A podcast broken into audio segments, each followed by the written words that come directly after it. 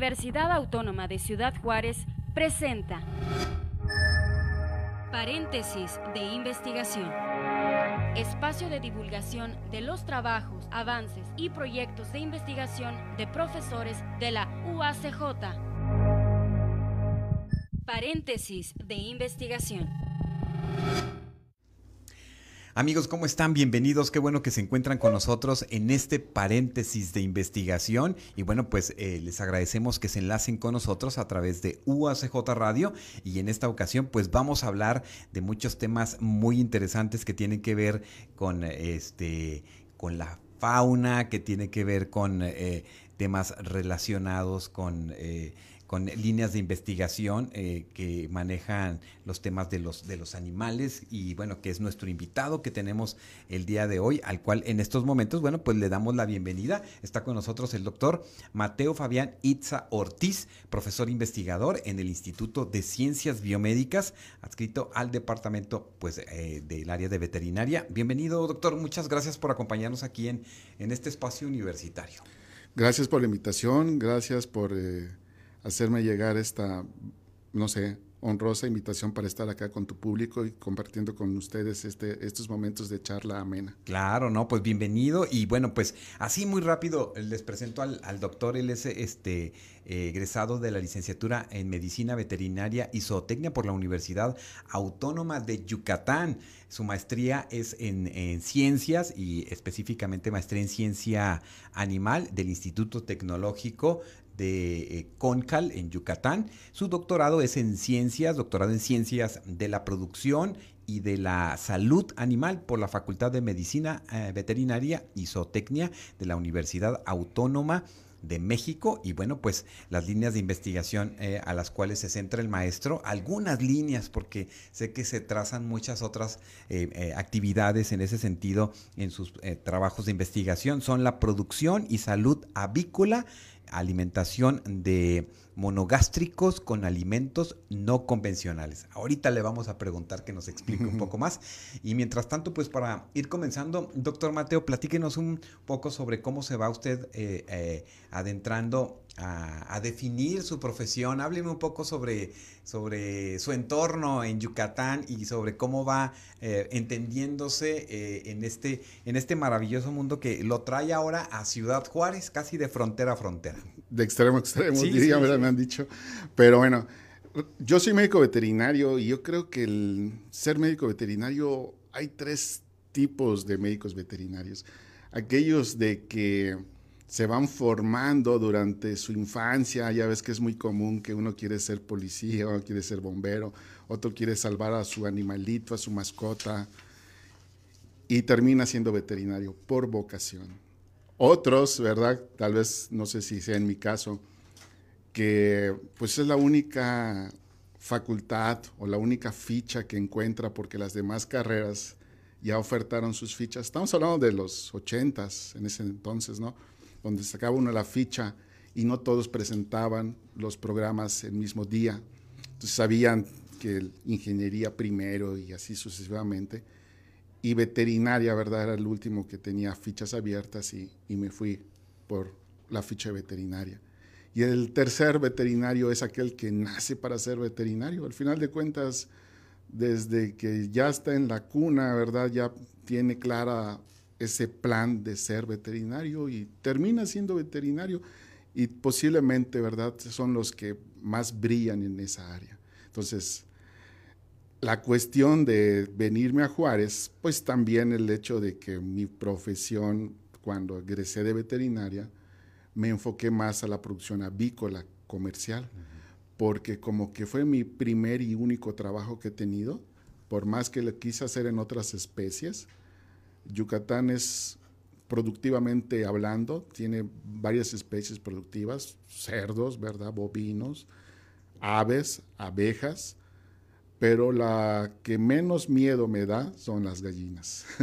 A las abejas te pican, etc. Pero bueno, al final de cuentas fue mi primer y único trabajo, fíjate. Cuando abrieron la convocatoria en Ciudad Juárez, Chihuahua, por la Universidad este, de Ciudad Juárez, perfectamente con un perfil para un docente con formación en el área avícola. y me cayó como anillo al dedo. Claro, y bueno, y antes de que usted comenzara sus estudios profesionales, eh, estaba usted también... Eh, eh, le, quiero hacer esta referencia porque usted egresa de, del Bachillerato Técnico Agropecuario, del Centro de Bachillerato Tecnológico Agropecuario, también allá en Mérida, Yucatán. Eh, háblenos un poco de este, de, de, esta parte de su vida de, de nivel, de nivel medio superior, que es interesante porque indudablemente pues marca, ¿no? También el rumbo que usted después toma para definir su profesión. Sí, de hecho, mira, es algo curioso y tal vez eh, me voy a, ¿cómo llamarlo? Confesar ante el público. Cuando estudiamos, a veces creo que muchos comparten esta idea de irnos por lo más fácil el CEBETA, que es el Centro Bachillerato Técnico Agropecuario, pues es de lo que muchos consideran que es algo light, algo relajado en cuestiones de conocimiento, pero no es así, sino que te da una formación propiamente para que salgas con una área a la cual puedas tú dedicarte. Y yo entré a estudiar ahí porque, pues bueno, eh, las razones fueron tal vez por las cuestiones académicas, que era algo sencillo, pero ahí surge la, inquietud de hacer algo más en base a esas líneas que te dan, que es agricultura o es pecuario.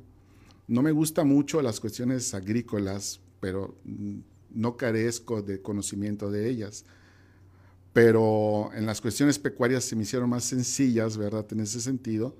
Y desde luego eso me ayudó a tener como que esa decisión de tomar una ficha para aplicar a la facultad de Medicina Veterinaria y Zootecnia, que está junto, porque en, esa misma, en ese mismo poblado están las dos escuelas, una desde luego más al sur, otra un poquito más al norte, pero en el mismo poblado.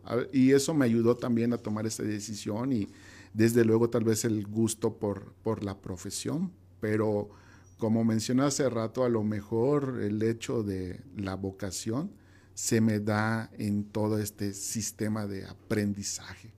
Correcto. Bueno, y antes de llegar a Ciudad Juárez, precisamente eh, eh, el, doctor eh, Mateo Fabián Itza, por ejemplo, supervisó granjas de producción de postura comercial en un corporativo CRIO de 1997 al 2002. También fue profesor investigador por el programa de retención del CONACIT, en división ah, de la Academia de Ciencias Agropecuarias por la Universidad Autónoma de Tabasco jefe de laboratorio de fisiología de, eh, este, de la digestión del Instituto Tecnológico de Concal en Yucatán. Y bueno, y luego llega esta posibilidad de venir a Ciudad Juárez. ¿Cómo, cómo se da esta situación? Ya está cumpliendo usted 14 años en la UACJ.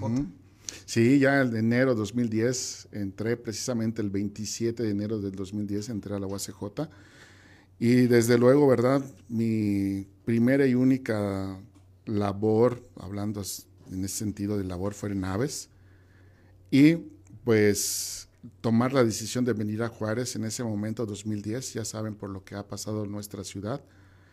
Y me hicieron esa misma pregunta, pero el gusto de estar aquí y enseñando en un área que, también me gusta transmitir lo que he aprendido, pues eso ha sido una pasión, ¿verdad? Por el hecho de apoyar a la docencia, ayudar a la investigación en lo que hemos estado haciendo a través de todos estos años, pero desde luego este, no deja de uno ser melancólico de donde nació, pero el hecho de estar ocupado siempre en algo de lo que nos gusta, pues el tiempo pasa y es tan así que 14 años, inseguridad o no inseguridad, que si llueve o no llueve, que si neva, yo jamás había visto la nieve hasta el momento de pisar la ciudad y me tocó en el 2011, como muchos recordarán, esa famosa nevada de helada, menos, helada, menos 26 grados centígrados.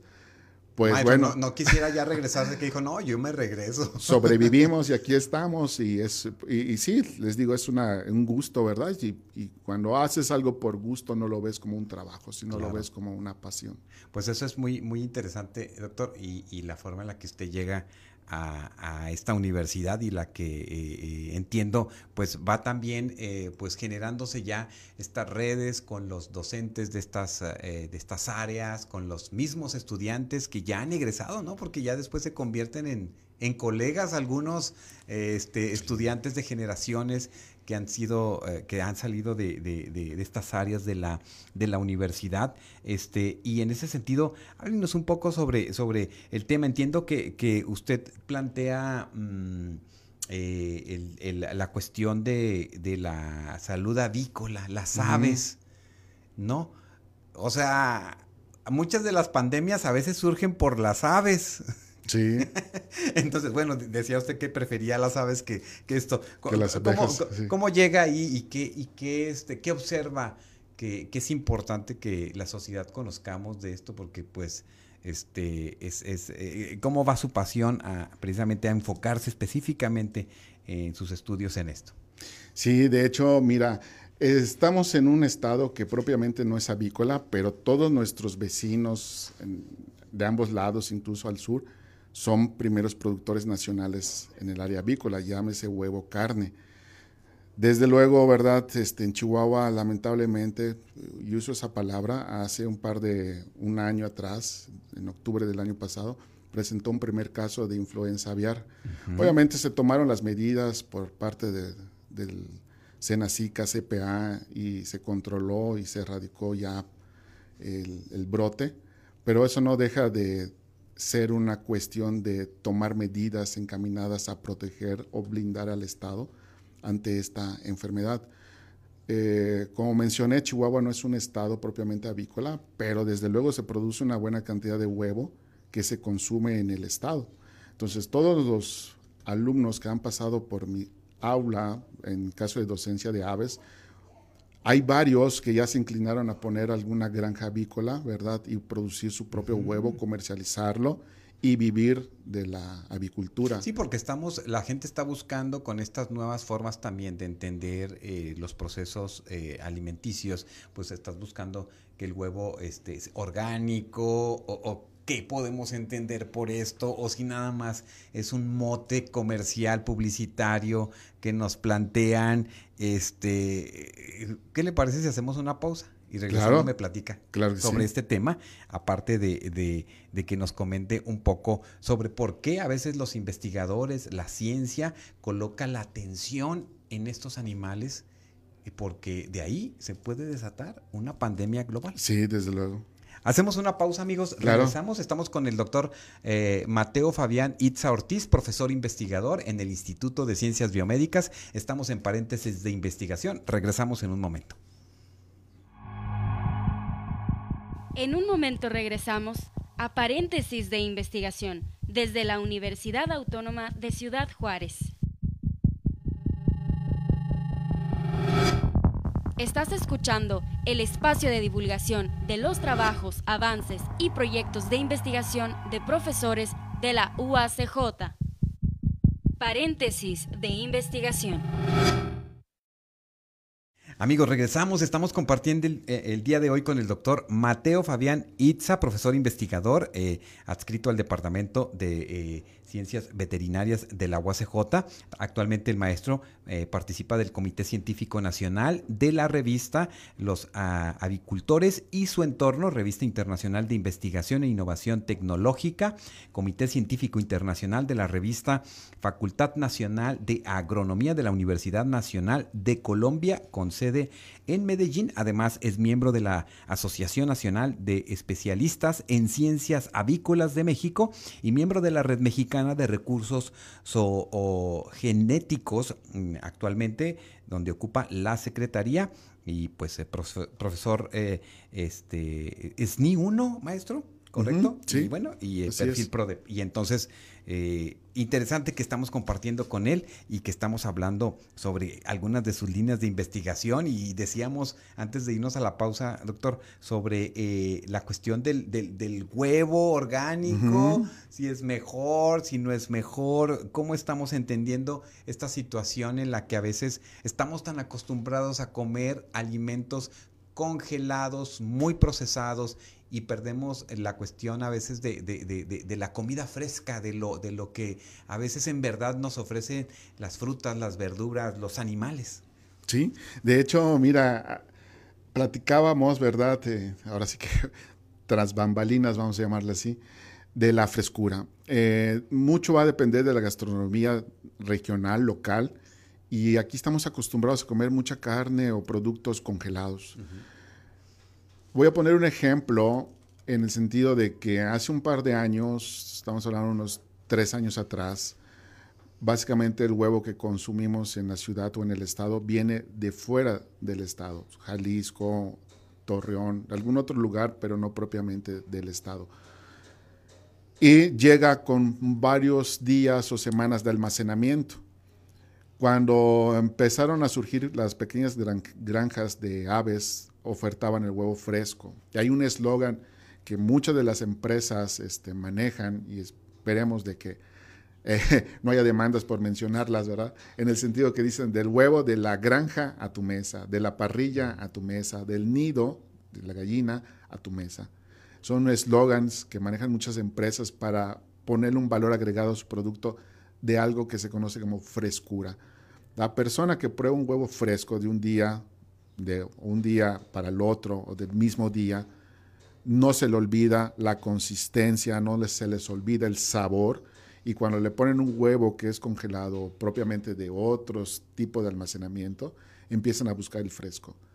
Entonces ahí, ¿verdad? Es donde estas personas que han podido, puesto sus granjitas tienen ese valor agregado. Entonces el huevo orgánico como tal es un huevo que pues carece de propiedad, bueno, no el huevo, el alimento carece de propiedades químicas o algún otro tipo de sustancias que puedan romper ese término orgánico. Pero bueno, entonces sí hay organismos en México que los categorizan o que le dan esa categoría, pero podría ser un huevo más caro porque estamos hablando de que no todos podrían pagar el huevo, depende del kilo, perdón, depende del precio por kilo. Pero el huevo fresco en sí es considerado un alimento muy, muy nutritivo en relación a un huevo que ha sido congelado en cuestiones de sabor. Pero el término orgánico es algo de mercadotecnia asociado a la producción de un producto con valor agregado. Porque eh, inclusive nos dicen, no, pues estas gallinas no están estresadas, no están en las máquinas, este, eh, obligadas a producir, están en otros contextos, en otros ambientes e inclusive con otras alimentaciones. Sí, incluso eh, he escuchado comentarios, en lo personal nunca me ha sucedido, de que te señalan por producir huevos con hormonas. Los huevos o el pollo no tienen nada de hormonas, todo ha sido logros genéticos de más de 100 años de investigación y desde luego nutrición. Entonces esas dos palabras, genética y nutrición, van de la par para dar un producto con alto valor nutritivo. No es hormonas, ¿verdad? Ahí bueno, pero si hay, si hay que, si hay hormon, que se les agregan hormonas. No, no, no hay hormonas en el sentido adicionales más que las fisiológicas. No hay ningún tipo de hormona. Las aves ponen huevo por cuestiones de misma especie, ¿verdad? Que es la forma en la cual se reproduce y por selección genética que han aumentado la frecuencia de la ovoposición, asociado a, un factor clave que es la nutrición y desde luego algo que no todos manejan que es los estímulos de luz. La luz juega un papel importante en el fotoperiodo de, las aves para la liberación de hormonas y como consecuencia producir, ¿verdad?, un huevo, que es la forma en la cual se reproduce. Pero es, no hay ninguna hormona adicional. Doctor Itza, ¿Qué consistencia biológica, qué situación? Eh, eh, explíquenos un poco, nomás así como que con manzanas para poder entender. ¿Tienen las aves este, ¿Y, por qué se está en una constante vigilancia de ellos? Porque pueden ser eh, pues promotores de, enfermedades que se transmiten al ser humano. Eh, ¿Qué es lo que tienen ellos que está la ciencia siempre atenta, eh, los veterinarios, en las granjas que producen huevo, que producen pollo para su consumo? Este, ¿qué, qué tienen estos animales que de la nada cambian sus, sus, planteamientos y nos pueden generar ah, pues una, una situación a veces extrema para el ser humano. Sí, de hecho, mira, esa es la famosa, ¿verdad? Y desde luego peligrosa, por decirlo de alguna forma, enfermedad que se conoce como virus de la influenza aviar. El virus de la influenza aviar, eh, que si bien recibe el nombre de influenza aviar porque está asociada a las aves, el virus tiene y ha demostrado que tiene la capacidad de infectar al ser humano. Y se han reportado muchos casos, ¿verdad? En el 2011, 2017, en Asia, donde desde luego se han asociado muertes a este virus por contacto muy estrecho de las aves con el ser humano. Y ahí parte el problema. Si el virus, ¿verdad?, es capaz de infectar al ser humano y mutar, empieza o empezaría otra posible pandemia, ¿verdad? En el caso de la influenza aviar, porque el virus sí tiene esa capacidad de mutar. Sería algo complicado hablar en este momento de cómo intervienen las proteínas para la mutación, pero la capacidad de mutar es muy alta del, del virus y por eso se prevé, ¿verdad? Mediante estrategias encaminadas a proteger y salvaguardar lo que viene siendo la producción avícola, porque la producción avícola representa más del 63% de la producción pecuaria de México o del país. Entonces, si nos vamos a niveles mundiales, ¿verdad? También son porcentajes muy importantes. Por eso, en el caso del 2011, que hubo un problema de influenza aviar en Jalisco, que es el primer productor de huevo en México, con más del 50%, 52% de la producción nacional, se encareció mucho el producto. Y hace poco, ¿verdad? Tuvo un brote en Torreón y también nos llegaba el, huevo con un precio sobre los 60 pesos por kilogramo. Entonces, si te das cuenta, todo esto involucra sacrificar sin dudarlo, y esa es la palabra correcta. se tiene que eliminar todas las aves, se sacrifican. ¿Se queman?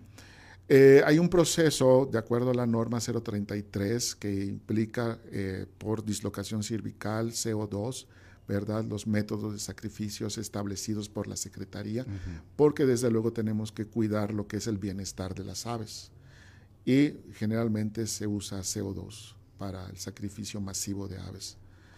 Y se tienen que enterrar, ¿verdad? A cierta profundidad. O sea que usted llegó a Juárez y este, eh, le tocó vivir de inicio todos esos fenómenos que nos tocó en esos periodos. Sí, incluso en Mérida en el 95 se presentó un brote. Yo era básicamente estudiante, pero había compañeros que habían egresado, que participaron, ¿verdad?, en, esa, en ese brotes ahí en la ciudad de Mérida. Pero no estamos ajenos y desde luego es algo que siempre desde que tengo uso de razón como, eh, ¿cómo se llama?, como profesionista, sea, nos hemos involucrado de una forma directa o indirecta en estos casos. ¿Qué, tanto se involucra el Estado? Porque al final de cuentas estamos hablando cuando surgen estas situaciones este, de, unas, de salud pública, eh, ¿qué tanto en verdad la ciencia aporta y se le hace caso a la ciencia en relación a las políticas públicas y a las instancias que deben de estar regulando, observando y planteando esto para pues la salvaguarda de sus ciudadanos. Fíjate, somos vecinos del país Estados Unidos, ¿no? Conocemos la posición económica y estratégica de Estados Unidos. México ha podido controlar los casos de influenza aviar gracias a estrategias propiamente hechas por mexicanos, vacunas mexicanas, que desde luego son profesores que no me dieron clase, pero conozco que dan clase en la UNAM o en otras instituciones, Guadalajara, Querétaro, que han desarrollado estrategias, ¿verdad?, para salvaguardar la producción avícola nacional.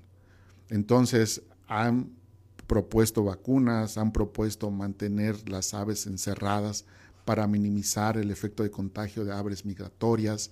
Cosa contraria, ¿verdad? Que en otros países que todavía no quieren vacunar, pero ya empezaron a vacunar, ¿verdad? En Inglaterra que propician las aves en libertad por aquello del confinamiento que es en contra de su bienestar propusieron controlar la influenza aviar volviendo a encerrar a las aves en sistemas que actualmente se le conocen como sistemas aviares. Es un sistema de medio ambiente enriquecido, pero al final de cuentas encerradas, porque es la única forma de controlar o minimizar el riesgo de infección por aves migratorias. O sea, de esto siempre tenemos que estar atentos porque también en este mundo globalizado en el que estamos, pues de la nada alguien recibe por ahí el huevo de Tailandia o el huevo de Londres o, el, o el huevo de Yucatán o no sé, o sea, alimentos que están eh, pues en ese eh, en, esta posibilidad que tiene hoy el mundo y pues esto de la nada puede surgir ahí, ¿no? Sí, sí, desde luego, todas esas cuestiones globalizadas, pues como que una enfermedad que hace años atrás podría tardar años en llegar, lo estamos viviendo ahora con la pasada COVID, ¿verdad? Donde de un día para otro ya era un país, ya eran cinco, incluso ya eran continentes y desde luego a nivel mundial se cerraron por las cuestiones de la movilidad y las vías de comunicación que se han agilizado. Desde luego, pero hasta cierto punto eso podemos entender que el ser humano lo podría controlar, entre comillas. Pero una ave migratoria que se mueve de Estados Unidos al, sur para pasar el invierno y después se regresa, incluso hemos escuchado noticias que pingüinos ya tienen eh, influenza aviar, ¿verdad? Las, eh, las focas o león marino ya también han tenido presencia de influenza aviar. ¿Cómo controlas la migración de las aves?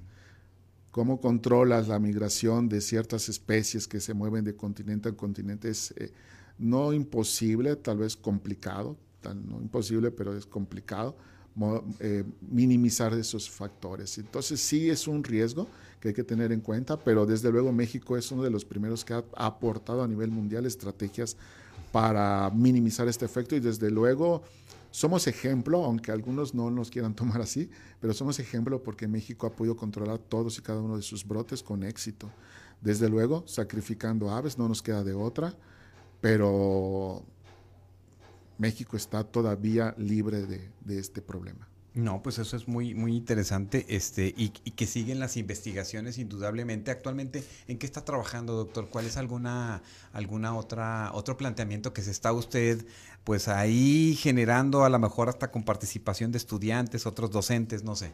Sí, desde luego, mira, la cuestión de producción y salud avícola tal vez es muy amplia, pero me ha tocado participar en trabajos de nutrición y hay por ahí la palabrita de alimentos no convencionales. Un alimento no convencional es una alternativa a los usos de alimentos, vamos a llamarle comunes, maíz, sorgo, soya.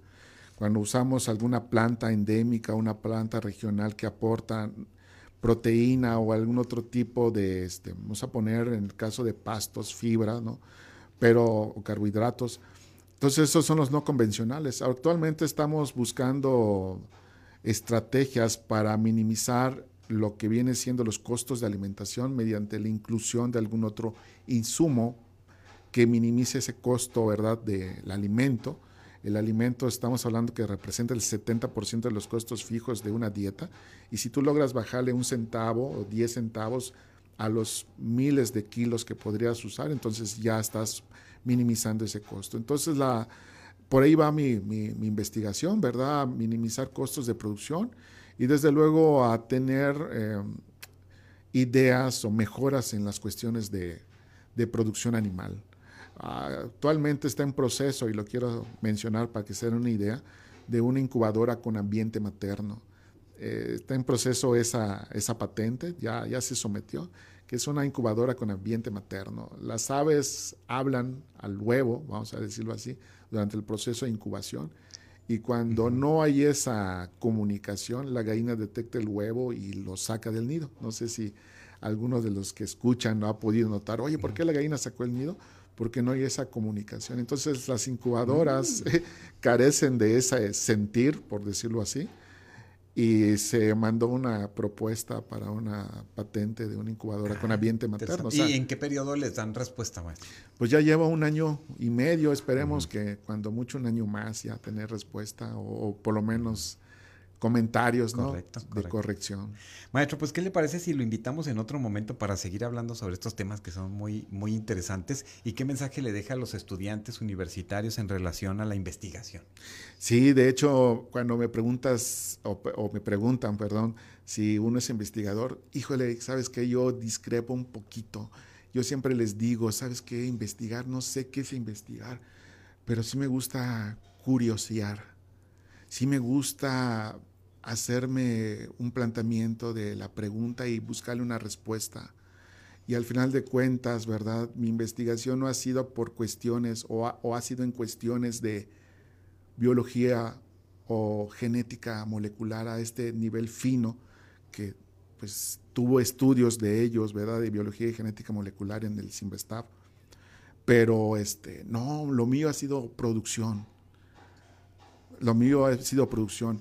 Entonces, cuando le comento esto a los jóvenes que les doy clase, yo les digo, un día estuve sentado ahí, donde tú estás, y ahora estoy aquí dando clase, pero desde luego la formación y todo el trasfondo que le transmites no es una cuestión de plática, es una cuestión de motivación o entusiasmo que el alumno ve y dice, ¿sabes qué? Quisiera ser como él. Entonces nos volvemos, como yo en mi caso, soy tal vez una pequeña parte de todos mis mentores, que yo les digo, nunca voy a ser como ustedes, porque ustedes no son inalcanzables. Siempre van a estar adelante. Así de que mejor voy por una tangente diferente, buscando y haciendo mi propio camino. Al final de cuentas, ¿verdad? Hemos llegado a cierto punto que no estoy ni a la par, ni abajo, ni arriba de, los que me formaron, pero estamos contribuyendo a que más gente venga y aporte y haga que la ciencia, ¿verdad? La ciencia y una persona que admiro que es Luis Pasteur, decía que la ciencia, ¿verdad? Es la base para tener una sociedad sana y progresiva. Entonces, es la base de toda la, la ciencia. Si la ciencia nos nos alejas de, Dios, ¿verdad? Mucha ciencia, mucha ciencia nos acerca de nuevo a Dios. Entonces, por eso Luis Pasteur es una, gran persona y termino con, algo que me inspiró, que espero que los que escuchan también. Decía Pasteur que entusiasmo es como un Dios en base a una palabra griega, un Dios interno. Y decía, feliz aquel que tiene un Dios interno que se entusiasma, que está compartiendo eso. Y bueno, y eso es parte de lo que hacen muchos maestros este, y también muchos estudiantes, ¿no? Que están entusiasmados por querer aprender, por querer eh, quizás darle un énfasis distinto a la investigación de tal o cual profesor, de tal o cual investigador. Y eso es muy interesante, ¿no?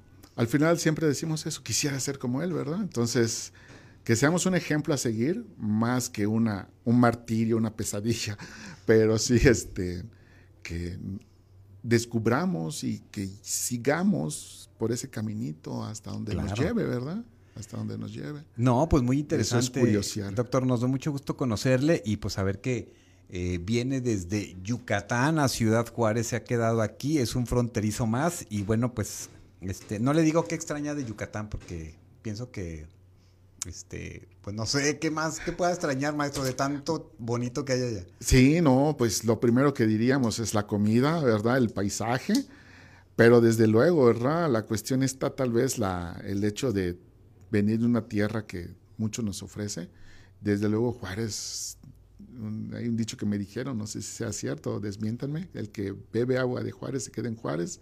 No sé si sea cierto es correcto, Macho, por eso le servimos su vasito con agua, ya ve. Pero es una ciudad muy bonita, ¿verdad? Con cuestiones de clima y gente. Los, los burritos de, de, de, asado, maestro? Oh, prefiero la carne asada y los cortes. Oh, no, sí. Bueno, por eso se quedó en Juárez el maestro. No, las salchichas para asar y todo eso. Entonces es una ricura, ¿no?